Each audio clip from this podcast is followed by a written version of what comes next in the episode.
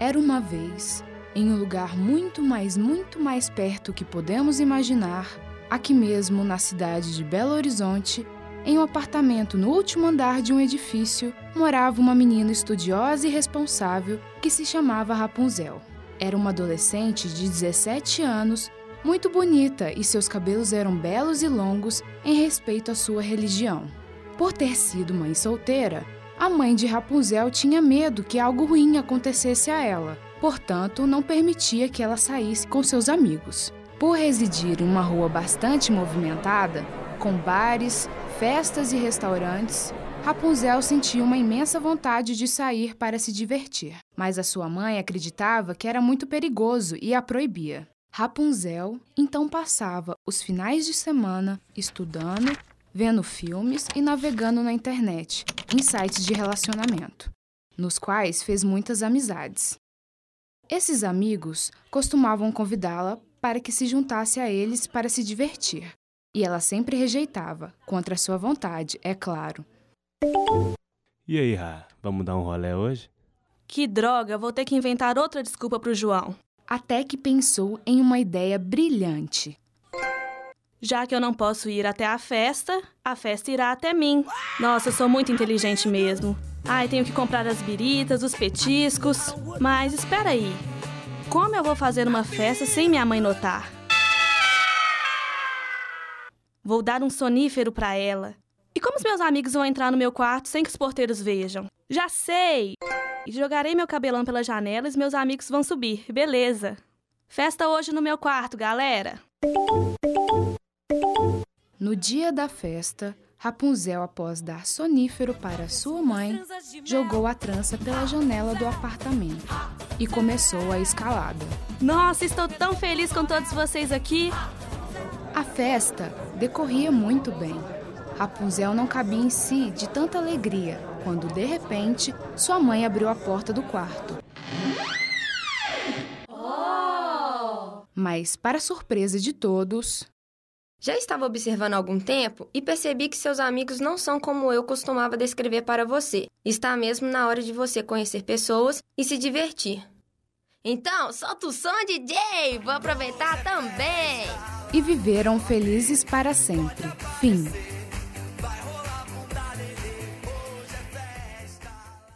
Há muitos e muitos anos, existiu uma viúva que tinha um filho chamado João. João e a mãe eram muito pobres e, para se manterem, contavam apenas com uma vaca e seu leite. Meu filho, já não sei o que fazer. A Esmeralda já não dá leite mais. O jeito vai ser vender essa vaca mesmo. Ajeita a esmeralda aí, que vou lá pra cidade ver se alguém compra. Tá bom. Tome cuidado para não te passarem para trás. O senhor não quer comprar essa vaca, não? Você tá de brincadeira, né, garoto? Aqui ninguém compra vaca, não. Ô moço, tô vendendo essa vaca aqui. Quer comprar, não? Eu até compro, mas eu só tenho esses feijões encantados. Você quer? Nossa! Nunca vi coisa igual. São tão coloridos e de tantos formatos. Eu aceito. Mamãe vai ficar tão feliz. Esses feijões são tão bonitos e ainda são encantados. Como, meu filho? Como você teve coragem de trocar nosso único bem por uma porcaria de grãos de feijão? Isso só serve para jogar fora. Vai pra cama. João estava muito triste, mas no dia seguinte. Os grãos de feijão não só haviam brotado, como também haviam crescido assustadoramente, transformando-se numa planta enorme que subia até o céu. Meu Deus! Que que é isso? Onde será que dá? Vou subir e descobrir o que tem lá em cima. João subiu, subiu e subiu, e foi parar num estranho país, onde tudo parecia deserto. Resolveu andar para ver se encontrava alguém por ali. O que é aquilo? Um castelo? Como é grande? Quem será que mora ali? Estou com tanta fome. Será que eles me dão algo de comer? Olha, tem uma moça ali. Moça! O que você está fazendo aqui, menino? Não sabe que esse castelo pertence ao meu marido, um gigante muito mau devorador de carne humana? Um, um gigante? Sim, um gigante. Mas ele não está no momento. Vejo que você está cansado, deve estar com fome. Vou te esconder esta noite. Amanhã, quando meu marido sair, você vai.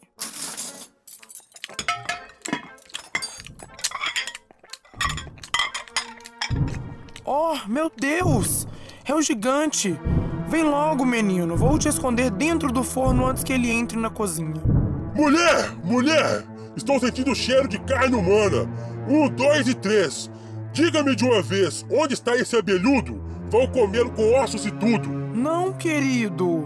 O cheiro é dos franguinhos que eu matei para o jantar. Já estou te servindo. Olha, aqui está o seu prato. Ai, ai, ai. Se esse gigante me encontra, estou perdido. Ainda bem que essa moça está me ajudando. Gente, ele não para. Já comeu mais de 20 pratos. Já comi demais, mulher. Traga-me o dinheiro. Está bem. Já vou buscar. Vou me deitar. Boa noite. Também vou dormir. Mas dormir é aqui mesmo. Venha, Ralph. Ralph, vou amarrar os sacos de dinheiro na cadeira e você os guardará para mim.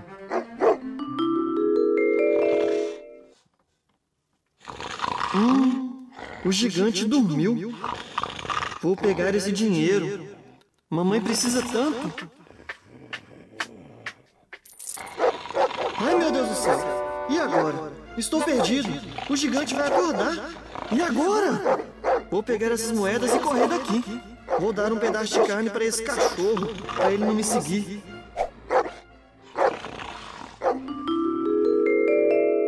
Mãe! Mãe! Você não imagina o que aconteceu? Eu achei um gigante e um castelo no céu, depois das nuvens. Você tá ficando maluco, menino? Não, mãe. São os feijões que a senhora jogou pela janela ontem. Esse pé gigante cresceu durante a noite e eu subi nele. Lá em cima mora um gigante e ele tem muito ouro. Eu trouxe esses sacos pra gente. Não vamos mais passar fome. Meu filho, que perigo! Mas temos que aceitar, já não tem mais comida. Agora podemos viver bem por algum tempo. João e a mãe ficaram por um bom tempo vivendo bem, mas os sacos de moedas foram esvaziando e João resolveu subir novamente ao castelo do gigante.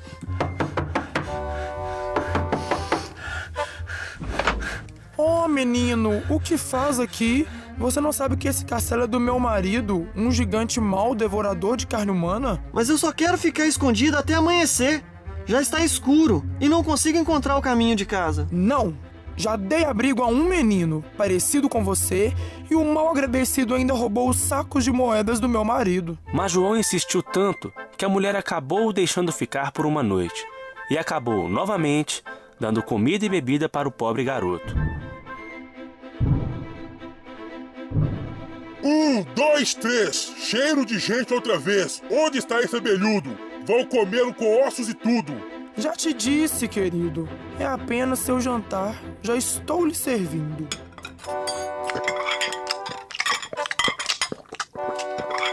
Ô oh, mulher! Acabei! Traga minha galinha e depois deixe-me sozinho. Sim, querido.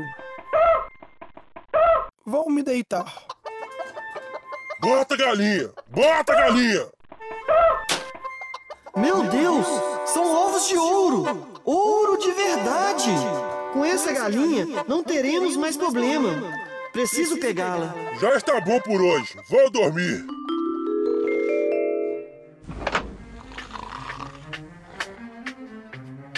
Vou aproveitar agora que o cachorro não está aqui. Se ele não acordou com o cachorro, ele não vai acordar com essa garra. Ah! Mas você me paga, seu maldito! Um, dois, três! Vou comê-lo vivo desta vez! João continuou a correr e desceu pelo pé de feijão sem largar a galinha. Mas o gigante seguia logo atrás, até que o garoto avistou seu quintal. Mãe, mãe, traga-me um machado! Rápido, corre! O gigante está descendo!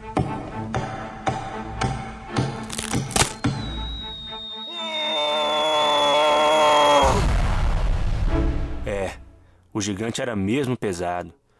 Livres do gigante, João, a mãe e a galinha dos ovos de ouro viveram felizes para sempre. Trabalho para a disciplina de Linguagens Digitais Noite. Professora Elisa Rezende. Grupo Tiago Souza, Gilberto Alves, Larissa Souza, Marco Severino, Mariana Macedo. Trabalhos técnicos realizados por Alexandre Morato. Supervisão: Alexandre Morato e Cristina Lacerda.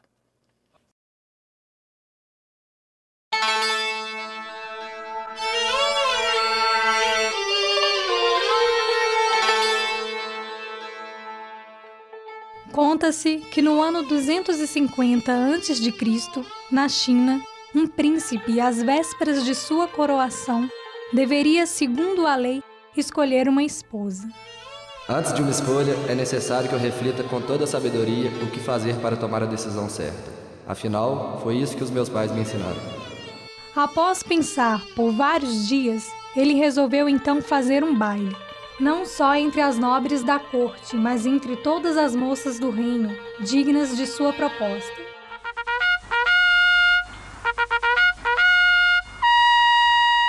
O Império Chinês convida todas as moças de diferentes povos e nações para o baile real de escolha da mais nova imperatriz chinesa. Não vejo a hora dessa festa chegar. Nossa, é a nossa oportunidade de conhecer o príncipe. Ah, eu vou encomendar um vestido lindo para essa data. Eu acho que eu vou pedir emprestado. Ai, minha mãe mandou fazer um. Acho que vai ficar do gosto dela. Mas eu queria que ficasse do gosto do príncipe. Será que ela vai acertar? Claro que não, ele vai gostar mais de mim. Uma velha serva do palácio logo se pôs a procurar sua filha, que por sua vez nutria pelo príncipe um profundo amor.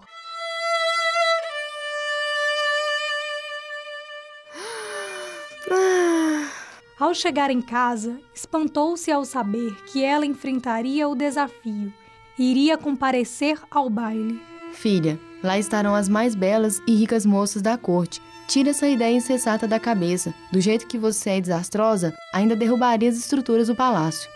Sei que não serei escolhida, mas é a minha única chance de ficar pelo menos alguns momentos perto do príncipe. Isso já me torna feliz. A noite chegou ao palácio. Lá estavam as mais ricas e belas moças. O príncipe anunciou.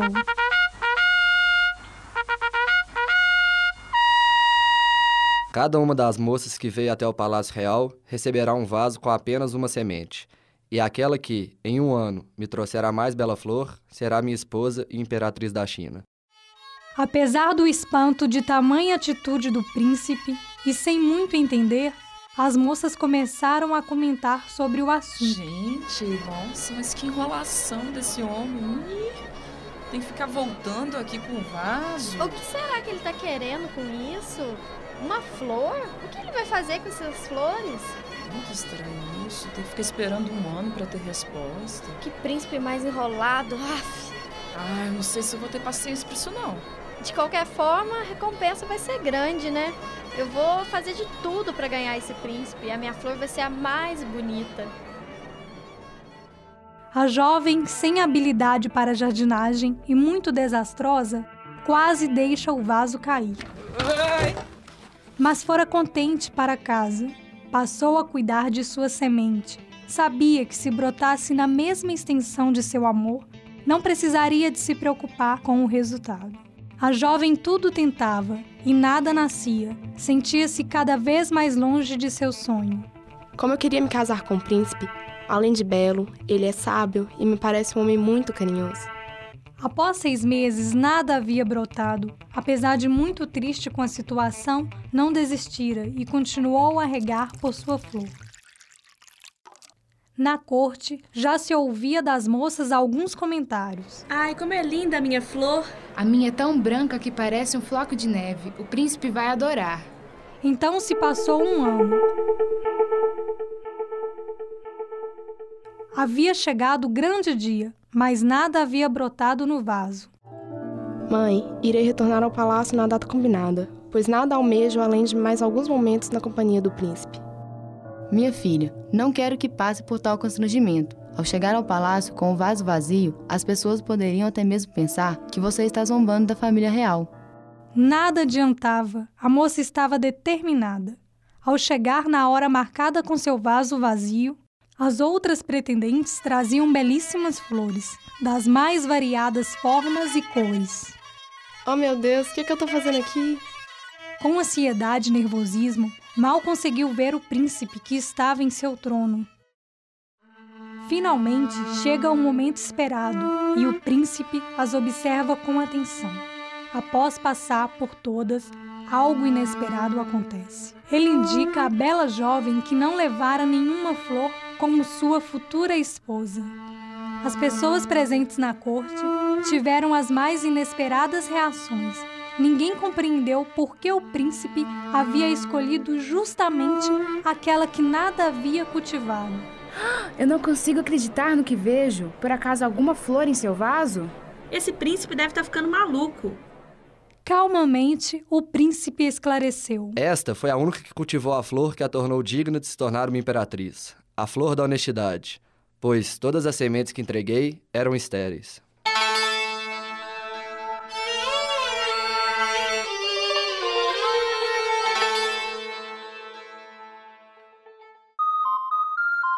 Trabalho para a disciplina de Linguagens Digitais. Professora Elisa Rezende, Grupo 3, composto por Cíntia Costa, Patrícia Freitas, Pedro Pacheco. Trabalhos técnicos realizados por Natália Jade e Pedro Quintero. Supervisão: Alexandre Morato e Cristina Lacerda.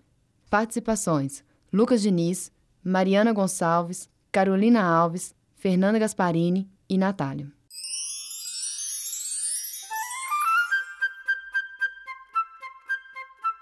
Há muito, muitíssimo tempo, na próspera cidade de Hamlin, aconteceu algo muito estranho. Numa manhã, quando seus gordos e satisfeitos habitantes saíram de suas casas, encontraram as ruas invadidas por milhares de ratos que iam devorando insaciáveis os grãos dos celeiros e a comida de suas bem providas despensas. De onde vieram estes ratos? O que vamos fazer para acabar com eles? Até os gatos estão fugindo. Oh, meu Deus, quem poderá nos defender? O, o prefeito. prefeito. Vamos ao prefeito. Prefeito, prefeito, prefeito! Meu querido povo, como prefeito eleito, decido que daremos 100 moedas de ouro a quem livrar a cidade desses malditos ratos. Pouco depois, se apresentou a eles um flautista taciturno, alto e desengonçado, a quem ninguém havia visto antes. Quem é esse cara? Ele tá achando que vai conseguir expulsar esse tanto de rato magrelinho desse jeito? Raquítico desse jeito nem aqui nem na China. Flautista. Flautista de onde? Eu nunca vi mais magro. Quem já se viu em uma coisa dessa? Ele nem é bonito. E narigudo ainda por cima. A recompensa será minha. Não se preocupem. Nesta noite não haverá um só rato em Hamelin. Eu garanto. O flautista começou a andar pelas ruas e, enquanto passeava, tocava com sua flauta uma melodia maravilhosa. O som da flauta encantava os ratos, que iam saindo de seus esconderijos e seguiam hipnotizados os passos do flautista, a um lugar muito distante. Por aquele lugar passava um rio onde todos os ratos morreram afogados. Os ramilenses, ao se verem livres das vorazes tropas de ratos, respiraram aliviados. Os ratos sumiram! Vamos festejar!